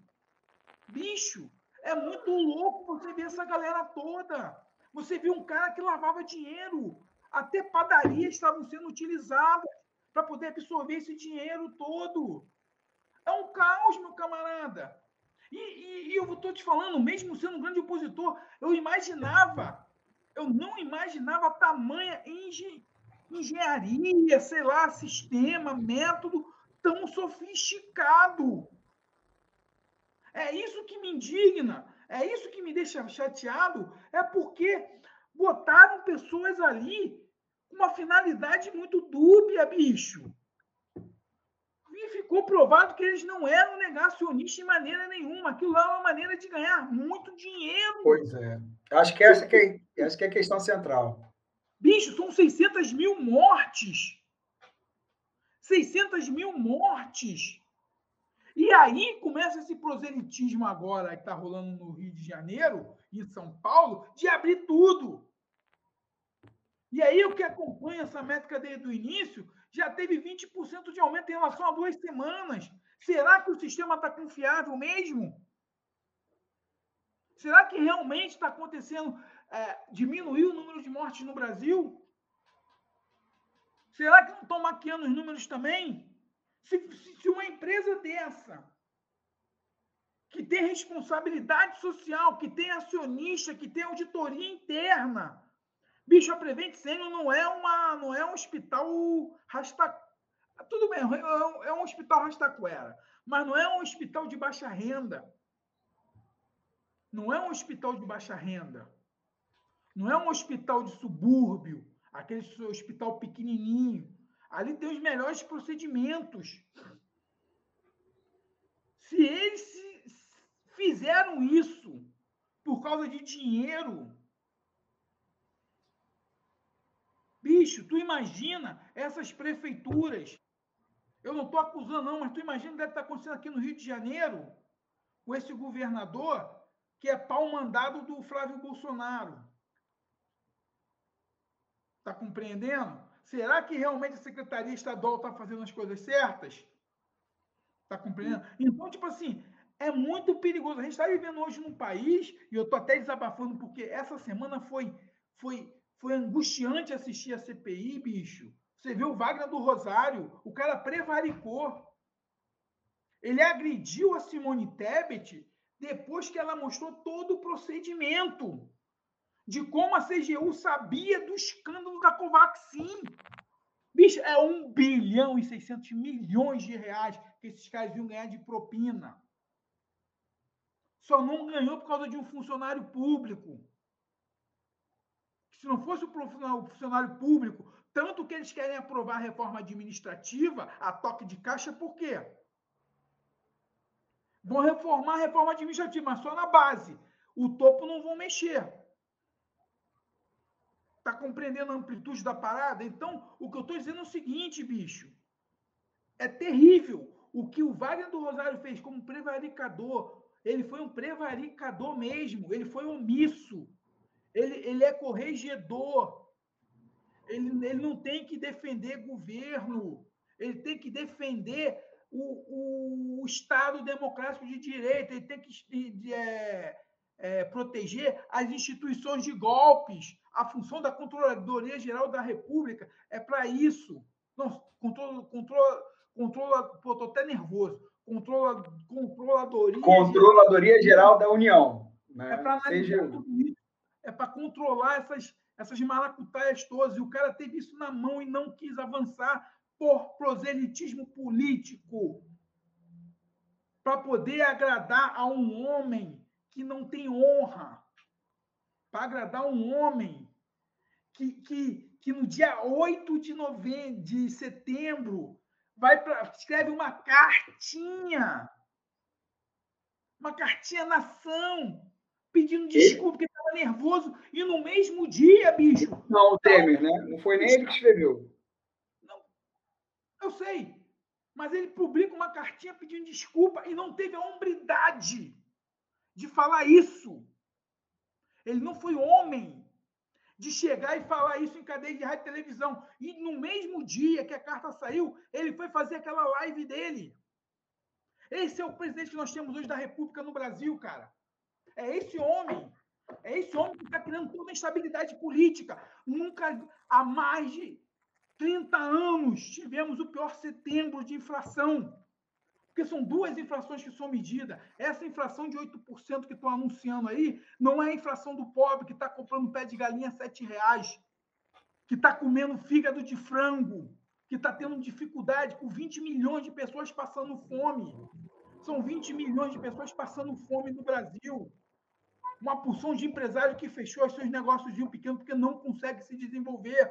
É esse homem que aumentou o IOF para poder ter dinheiro de caixa, para gastar 450 milhões de reais num edital na Secom, para poder comprar imprensa. É esse homem aí que está querendo dinheiro para poder financiar Bolsa Família, para poder fazer proselitismo político e tentar ganhar a reeleição. É esse cara aí. É esse homem que está deixando o Brasil na anarquia, que entregou o Brasil na mão de Paulo Guedes, que entregou a educação na mão desse Newton, o Newton, até esqueci o nome desse desgraçado, bicho. Newton Ribeiro. Newton Ribeiro, que botou a educação na mão dele para quê? Para ele implementar criacionismo nas escolas. Começar a, a, a falar sobre levar, catequizar os nossos alunos e implementar é, essa, essa famigerada coisa de escola cívica, militar, que eu abomino, eu abomino isso. Eles não abominam Paulo Freire? Eu abomino essa educação militar no Brasil. Eu abomino mesmo. Isso é o maior retrocesso. É por isso que esses caras estão aí. Isso é um consórcio que não começou agora, começou lá atrás, em 2010, de lá para cá, é mais de 10 anos. Modificar todo o pensamento da população, bicho. É essa revolta que me dá. Quando eu vejo aquele Danilo Trento lá, aquele cara deveria ter saído preso da CPI. Preso. Quando eu vejo a rachadinha daquele filho desgraçado, desculpa, esquece o desgraçado, mas daquele filho lá do Jair Bolsonaro, Carlos, quando eu vejo aquele filho dele lá, o Renan, o descaso que a Michelle Bolsonaro fez, não tomou vacina no Brasil, mas tomou lá em Nova York. Por que ela tomou vacina em Nova York? Para poder andar ali na Times Square, bicho. Para poder ir nas lojinhas. Porque não ia entrar. Por isso que ela tomou a vacina. Ela não tomou a vacina porque ela é uma. Ó, tivesse tomado aqui, imagina ela, com a influência que a Michelle tem, bicho, no mundo bolsonarista e evangélico, tomando a vacina. O Queiroga podia até dar a vacina nela. Não seria muito mais elegante, mas não tomou lá fora porque queria passear. Queria entrar numa loja da MEC. Ô, Tony. Eu, eu sei que faltado, fiquei um pouco nervoso, mas. É não, porque... não, não é isso, não. É, é só, é só para gente chegar naquele ponto de pegar o buraco de minhoca né, e sair ou entrar no outro universo, né? É, é, depois desse desabafo aí, né, do Tony Dias, é um desabafo necessário, né? Mas a gente precisa agora sair desse desabafo, entrar no nosso buraco de minhoca e cair aonde? Ah, cair no império da Paralelolândia. Paralelolândia. Paralelolândia, na verdade, é um nosso quadro que, é, da mesma forma que o quadro Pobre Direita, tenta tratar assuntos sérios de forma mais lúdica, né?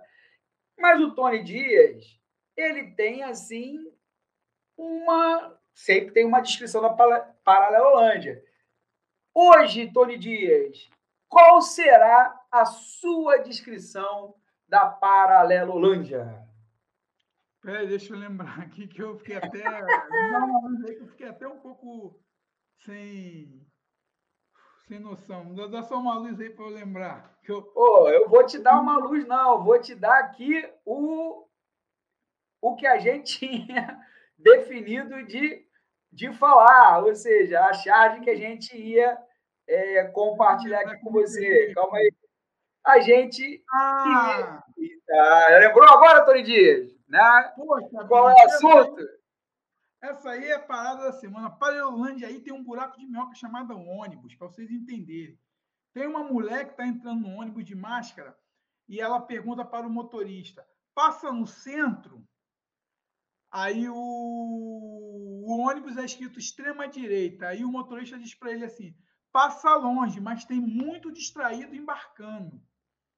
Então, o que a gente está falando? É, é, é, essa brincadeirinha que todo mundo está chamando de centro, de terceira via, na verdade é uma extrema-direita, bicho. É uma direita que quer só se limpar do Bolsonaro, mas ela continua apoiando aí. Bolsonaro não, o Rachadão primeiro.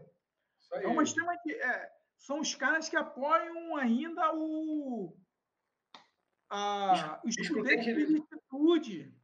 É os caras que apoiam o plano econômico de Paulo Guedes, filho esse ultraliberalismo, porque a gente não está nem vivendo neoliberalismo, a gente está vivendo o ultra, que é a coisa mais sucateadora. Eu estava num debate hoje com os malucos aí de economia, a gente falando sobre economia, bicho.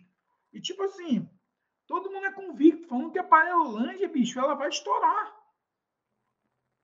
A Parelolândia, ela tá, ela tá prestes a, a romper, porque esses distraídos, eles estão começando a acordar. Tanto que eles estão acordando que Lula vence no primeiro turno.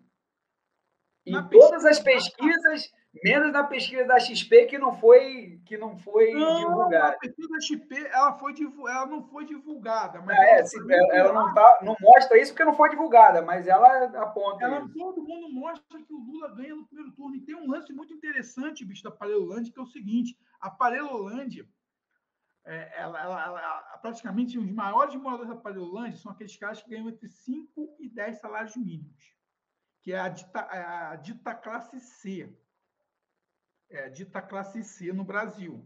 Você tem ali os pobres ali, que ganham até dois salários mínimos, a classe E. É, eu nem sabia que tinha salário na Paralelândia, para mim não tinha nem direito trabalhista lá. Não, lá não tem, mas eu estou só fazendo uma comparação para a gente poder entender. É, realmente, a, a Paralelolândia, ela funciona dentro dessa classe aí, C, C, classe C. Aquela classe que emergiu lá no mundo paralelo do Lula, nos anos 00, nos anos 10, aquele cara que passou no concurso público e, e passou a ter um, um, salário razoável, aquele cara que conseguiu uma ascensão numa empresa e estava chegando a gerente de banco e perdeu o emprego e hoje está dirigindo Uber lá na Parelolândia, porque dirigir Uber lá é, é, o cara é rico. Então aquela classe Czinha ali, ela foi extorquida, ela foi exterminada. Ela foi exterminada. A classe C, que são os emergentes, foram exterminados. E esses que entraram nesse ônibus do centro, que acreditaram nesse discursozinho fácil, que acreditaram na família de bem, no cidadão de bem, que acreditaram na família judaico-cristã, baseada na teoria da prosperidade. É essa galera da Parelolândia que está começando a se perder. E aí o que acontece? Essa pesquisa que saiu na Datafolha, que foi a mais completa essa semana, mostrou uma coisa muito interessante. O Lula tem 70% dos votos dessa galera até quatro salários mínimos. Que é a galera que está sofrendo a inflação. É a galera que está passando fome. É a galera que vai no mercado, bicho, e tem que escolher ou compra o ovo ou compra o pé de galinha. É a galera que está comprando, é a galera que está usando lenha para fazer lenha, lenha para fazer comida. É a galera que o babaca, me desculpa o termo, mas é o babaca mesmo, o rachadão primeiro, falou: ah, vocês têm que tomar banho frio. Tá entendendo? Vocês têm que tomar banho frio para poder a gente ter problema de energia. Mas essa galera já não está tomando banho frio. E aí tem uma coisa interessante: quem vota no, no rachadão primeiro agora é quem tem mais salário, de, que ganha mais de 10 salários mínimos. Os caras que ganham mais de 10 mil reais, 45% ainda aprovam o rachadão primeiro. Mas essa galera é uma fatia muito pequena. Então a grande massa que está sendo sufocada, bicho. É o pobre que está pagando, porque a inflação do pobre ela é diferente daquela dessa inflação coisa. A inflação do pobre já está já em dois dígitos há muito tempo. Pois é. Não, e, e, eu acho, eu acho que assim, interessante dessa charge que a gente colocou aí é que é, é, justamente muitas, o que está se tentando montar como alternativa ao Bolsonaro e ao Lula, né? É, nesse país é, é o mais do mesmo. Né? É. Ou seja, é um ônibus que vai, vai levar um lugar de sempre. Eu, eu, eu, eu vamos, vamos, vamos é, é, colocar quem, quem veio sendo ventilado como terceira via. Aí. Eduardo Leite, bolsonarista de primeira viagem. Até abril era bolsonarista. Até abril. Mandetta, que foi ministro do Bolsonaro da saúde. Ah, saiu... tudo bem. Tudo bem, saiu por cima porque saiu né, defendendo assim, tudo bem, mas era ministro do Bolsonaro. Foi ministro. Foi ministro. Né? É, quem mais que, que, que que estava tentando se casar. João Dória que João Dória. Que vamos lembrar do bolo do Fernando Henrique. Pois é, vamos. O Fernando Henrique essa semana, não sei se você sabe. Fernando Henrique falou para ele assim: bicho, para de bater no Lula. O Lula é democrático, você tem que bater no Bolsonaro. É. Está querendo perder os votos do, do, do, é. do, Bolsonaro? Você tem que bater no Bolsonaro. Fernando Henrique. E ainda falou: dia 2 de outubro eu estou na rua. E eu também estou na rua dia 2. É, estamos. O, não vamos lembrar do, do, do Bolsodória. Bolsodória. Bolsodória. Né? Só, só lembrando é, dessas, dessas questões. Teve nesse meio tempo a fusão do PSL com o DEM. Hum. Uma coisa que a gente passou ao longo, né? mas é uma mobilização no xadrez político que é interessante, né? porque são dois partidos aí é, é, é, é, que disputam no campo da, da direita, né, e que com muita similaridade aí ideológica no campo bolsonarista, e que podem estar articulando uma terceira via. A gente não sabe quem vai ser o candidato do PSL DEM. Né? Tem, uma, tem uma corrente aí dizendo o seguinte: é, tem, tem um fator muito interessante nisso aí. Primeiro é que eles vão passar a ter um partido grande. Eles não Sim. definiram o nome ainda. Só que tem um detalhe: eles estão, se não me engano, vão sair com 90 deputados, mas uns 30 ali vão sair. Uns 30 vão migrar para outras agremiações. Porque, como vai ter a fusão, o que vai acontecer? A tendência é ter ali uma pulverização vai ser muito cacique para pouco índio, né? Não, não é nem muito cacique, é pulverização, porque, por exemplo, o Eduardo Bolsonaro não vai ficar nessa maluquice. Sim. Biaquice não vai ficar nessa maluquice. Então, aquela galera vai sair para um outro, vai entrar em uma outra esfera livre. Então, aí não sei como vai acontecer. Tem a tendência do Rodrigo Pacheco, o ensaboado, que eu acho que o Rodrigo Pacheco hoje ele é pior do que o Arthur Lira, nessa brincadeira toda, porque o Arthur Lira ele defende o governo. O Arthur Lira ele não esconde que ele é governo. Ele fica ali, ele defende as pautas, porque quem manda no Brasil hoje realmente é o PP, é o Partido Progressista, lá do, do Ciro Nogueira, que é ministro da Casa Civil que é o Ricardo Barros, que está envolvido nessa brincadeira toda da Covaxin, bicho. Então, Arthur Lira é governo. O Rodrigo Pacheco não. O Rodrigo Pacheco quer passar uma onda de moderador. E o Rodrigo Pacheco tem duas propostas. Ou ele vai entrar como cabeça de chave, cabeça de chapa nessa chapa aí, democrata PSL, porque ele é do democrata. Uhum. E ele tem um convite do Gilberto Kassab para vir pelo PSD. E o PSD é o maior, tipo assim, hoje o maior partido no sistema fisiológico brasileiro é o PSD. O PT é o maior partido organizado. A estrutura do PT é muito organizada. Então, o PT é o maior partido. O PSD é o partido que tem o maior número de prefeituras. E isso numa coalizão pode ter muito impacto. É, porque tem máquina, né? Tem máquina e tem uma outra coisa, são prefeituras médias, muitas das tem, prefeituras médias. Tem capilaridade, né? Assim, tem. É, o Brasil vai ter capilaridade. Por exemplo, tem a prefeitura de Belo Horizonte, que é um grande colégio eleitoral.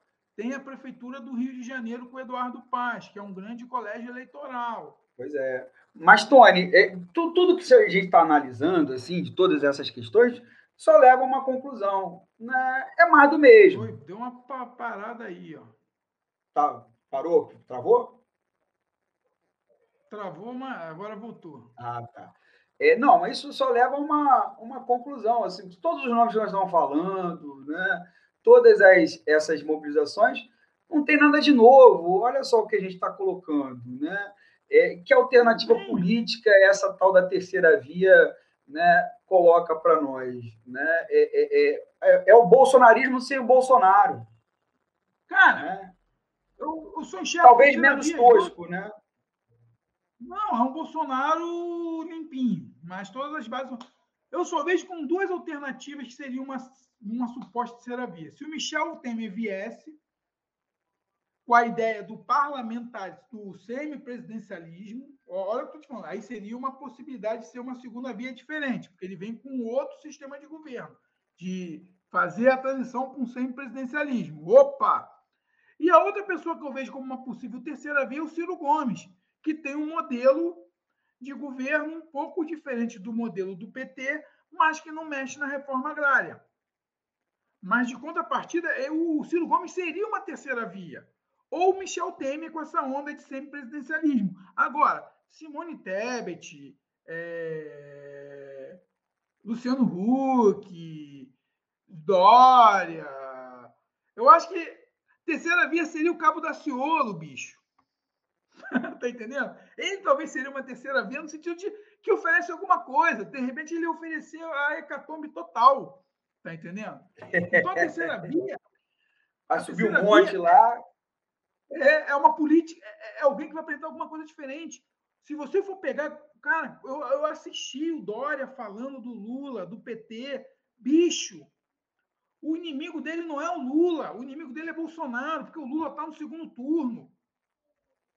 No ruim de tudo, se o Lula pegar os mesmos votos do Haddad, teve no primeiro turno, o Lula já está no segundo turno. Então, o, o João Dória tem que se preocupar é com o Bolsonaro. É mas, aí, vai... eu, mas aí, Tony, eu acho que leva muito a realidade local lá de São Paulo. Ele está batendo o Lula para bater no Haddad. Né? Talvez ele esteja centrando, a, a, a, ele esteja fazendo uma leitura seguinte: olha, talvez eu não seja candidato a presidente, eu vou bater aqui no PT, porque aí eu vou ser o candidato a governador. Eu não é, sei o que está passando. O que acontece? Aí foi o que o Fernando Henrique falou: você já começa errado. Você já começa errado. Você já começa uma campanha errada. Você tem que bater em quem você tem que lutar primeiro, porque se ele ficar nessa onda de bater no PT, bicho, ele não vai conseguir tirar voto do Bolsonaro. Ele bota o Bolsonaro no segundo turno. Está compreendendo?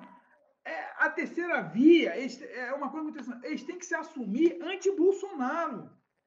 Porque todo mundo sabe que eles são anti-PT. Aí é um erro político que esses caras têm que eles não conseguem entender a leitura do momento.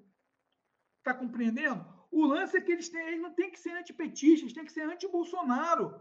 Porque, bicho, o PT vai para o segundo turno, a esquerda vai botar alguém no segundo turno. Isso é fato, sempre vai acontecer e sempre vai acontecer. A proporção de progressistas no Brasil é de 30%, mais ou menos, no pleito nacional. É uma pena que a gente não consiga reverter esses 30% para a Câmara Federal e para o Senado, que já teve. O PT já elegeu 90 deputados federal aí, uma época aí, bicho. Tá entendendo? É porque teve essa fragmentação toda. Mas, nesse universo da Parelolândia, muito cuidado para não embarcar nessa ondinha, bicho. Pois é. E aí, meu querido Tony, né, a gente desembarca desse ônibus, né? Nesse ônibus nós não vamos embarcar, nesse ônibus da terceira via a gente não embarca, né? Saímos desse ônibus, pegamos de volta o buraco de minhoca e caímos aqui na nossa realidade e nos deparamos né, com o nosso quadro. O quadro querido da nossa existência, que é o nosso quadro pobre de direita.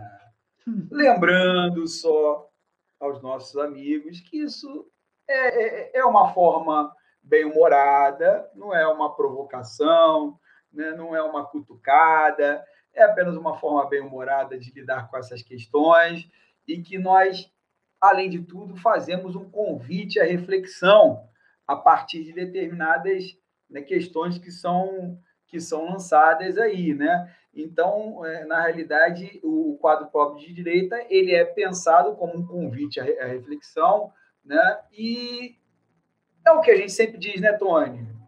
Você pode ser de direita, de esquerda, liberal, progressista, conservador. Isso é com você. Você não pode ser apenas fascista, reacionário e ignorante. O resto a gente discute. Né? Da mesma forma que a gente discute com a Tabata Amaral, mesmo discordando da, das posições dela, e somos contrários a qualquer tipo de agressão a ela, nós discutimos com quem não é fascista, nós discutimos com quem não é reacionário e nós discutimos com quem não é ignorante. Nós só não vamos discutir nesses três casos. O cara fascista não tem discussão, cara. Se o cara é reacionário, também fica muito difícil você discutir com o reacionário. E o, e o cara que é ignorante, você vai discutir o quê? Né? Com um cara que ignora né, a realidade e não quer abrir seus olhos aí para ela. Né? Então, fora isso, a gente discute com qualquer setor. Você é conservador, a gente discute com você dentro das linhas da, do respeito, das bases do respeito. Se você é de direita, a gente discute com você. Né? É, agora, se você for fascista, a gente não tem, não tem discussão. Né? Não sei se o Tony deve conhecer um compositor norte-americano, já falecido há muitos anos, chamado Wood Guthrie, que era um compositor de música folk, digamos assim. Né? O Bob Dylan, por exemplo, se inspira muito, né? se inspirou uma, uma, uma determinado momento da, da carreira dele, dele nas letras e na melodia, na musicalidade do Wood Guthrie para é, é, compor, fazer suas composições, talvez as principais composições da primeira fase da carreira dele, que é uma carreira que é, que é uma fase mais política, né, de crítica política e social. Né, o Wood Guthrie ele tinha um violão da, dele que ele andava para cima e para baixo e que tinha é, o seguinte, ele escreveu no violão, né, no violão dele essa essa é, essa máquina em inglês, né? Essa máquina mata fascistas. Pois é, é, é, mais ou menos matar no sentido, aí não é matar fisicamente, é matar no sentido ideológico, né? Vamos colocar assim, né? Para não ter também nenhum tipo de né, desentendimento. Aqui também esse programa se propõe a ser uma máquina, né? É, é, de, de, de aniquilar fascistas no sentido de aniquilar suas ideias, né? Então, com esses a gente não discute. Com os outros, sem problema.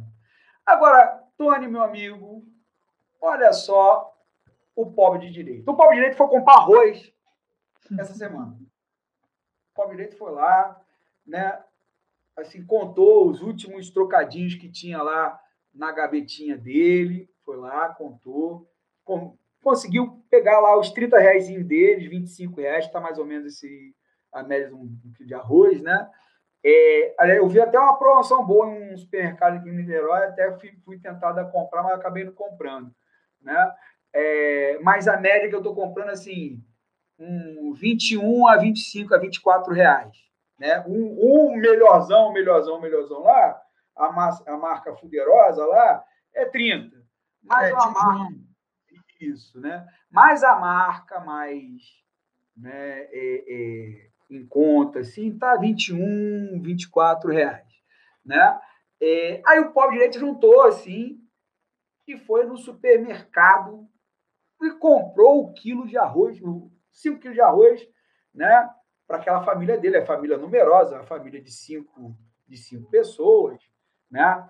É, e foi lá, não, vai para passar um mês com isso aí, né? o resto do mês com isso aí. Comprou lá Aí ele foi pegar o ônibus, pegou lá o Rio Card dele, né? Para quem não é do Rio de Janeiro, aqui no Rio de Janeiro tem um, uma coisa chamada Rio Card, lá pegou o Rio Card dele, tum, né? Pegou o ônibus, foi no comprou, voltou, sentou no banco, conseguiu pegar um ônibus que ele não estava em pé, né?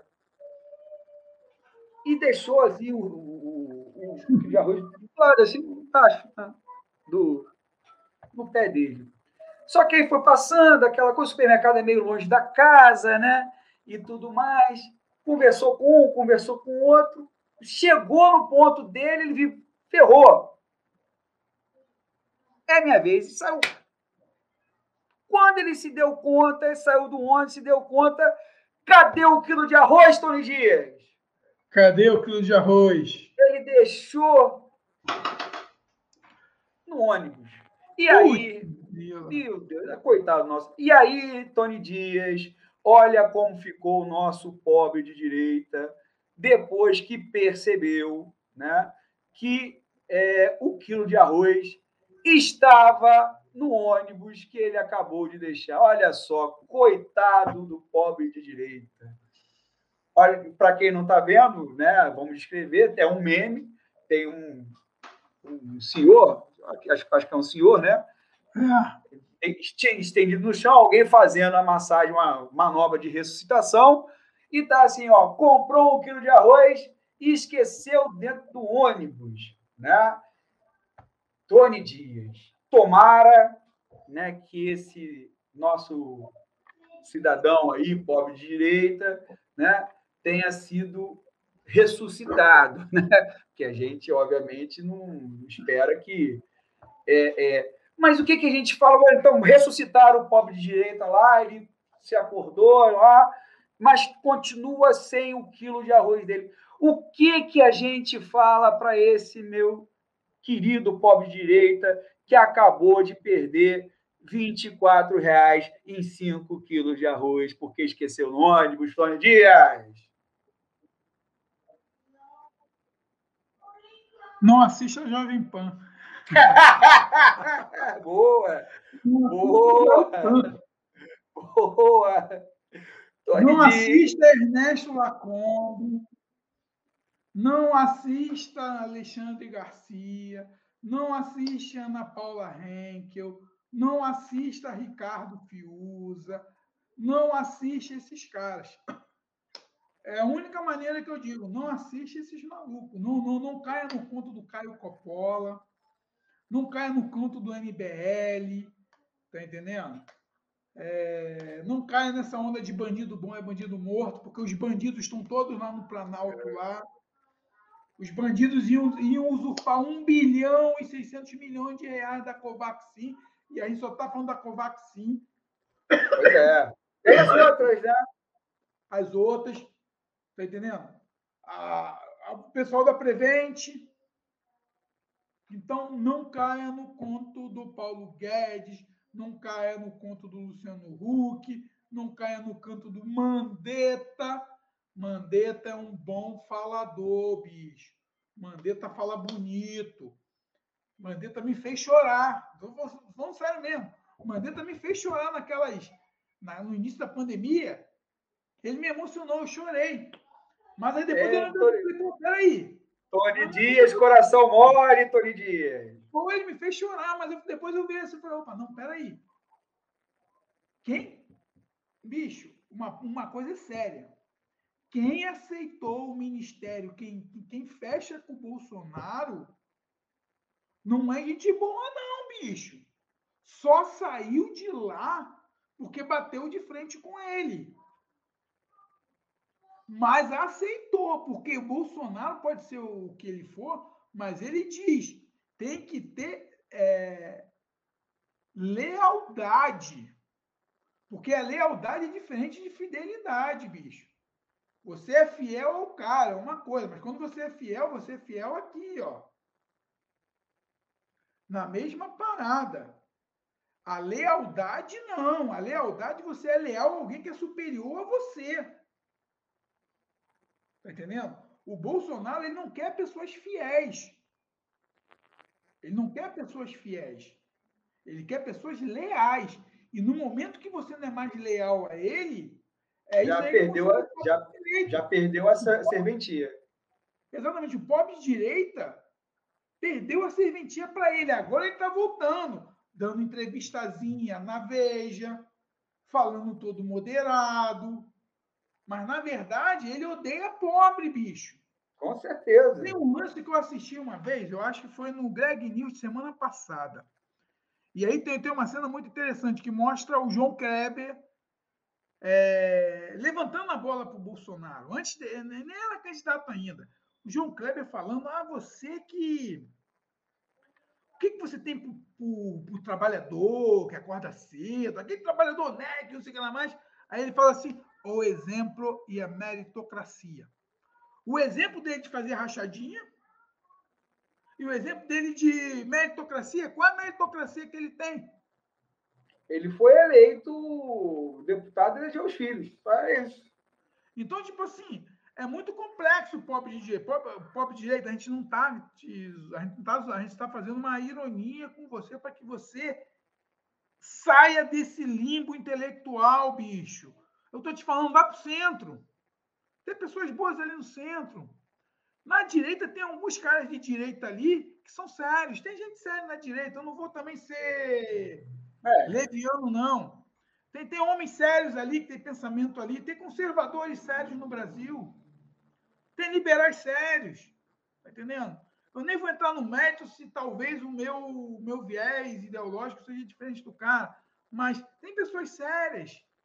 Tem pessoas sérias. Tem pessoas ali, trabalhadoras. Entra na onda desses caras. Não entra nessa onda, não, bicho.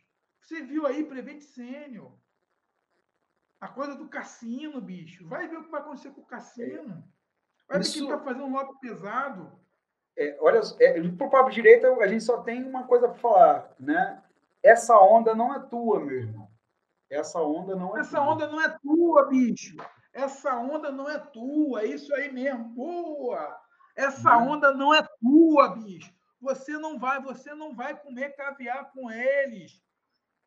Você vai comer pé de galinha, meu camarada. Pé de galinha que tem para você. Você vai sete reais.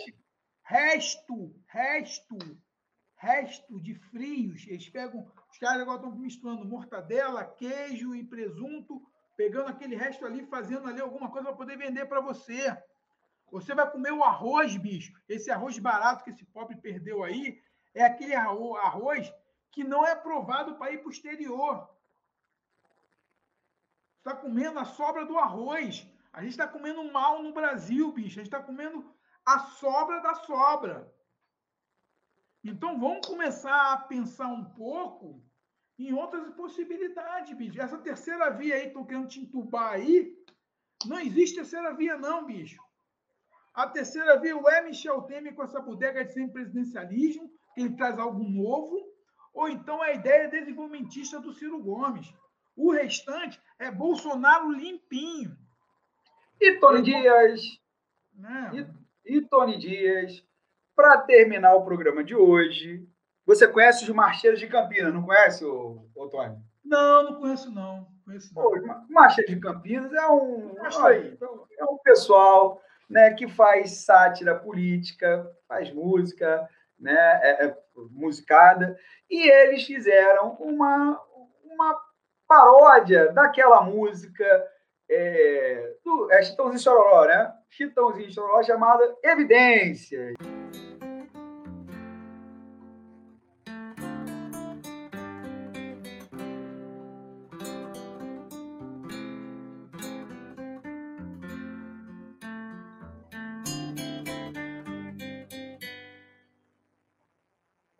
Digo que parei de te roubar é porque te engano. Quando eu fico sem saber o que dizer, eu me desempero. É que a verdade que vai libertar você. Eu faço tudo que acusei e quero perder. Eu preciso aceitar que não dá mais pra esconder as rachadinhas. E nessa loucura de dizer que nunca erro, vou negando as aparências, disfarçando as evidências, e pra isso vou mentindo, mas não posso esconder prevaricação. Eu sei que dá cana, mas se tem propina, vou dizer o meu desejo. Eu só quero a ditadura, pague todo o malvacejo pra debaixo do tapete e poder fazer o que eu quiser aqui. Só quero te roubar sem mimimi. Diz no WhatsApp que é sacanagem. Que o Lula é que comprou o Covaxin. Diz no WhatsApp que é sacanagem. Que o Lula é que comprou o Covaxin.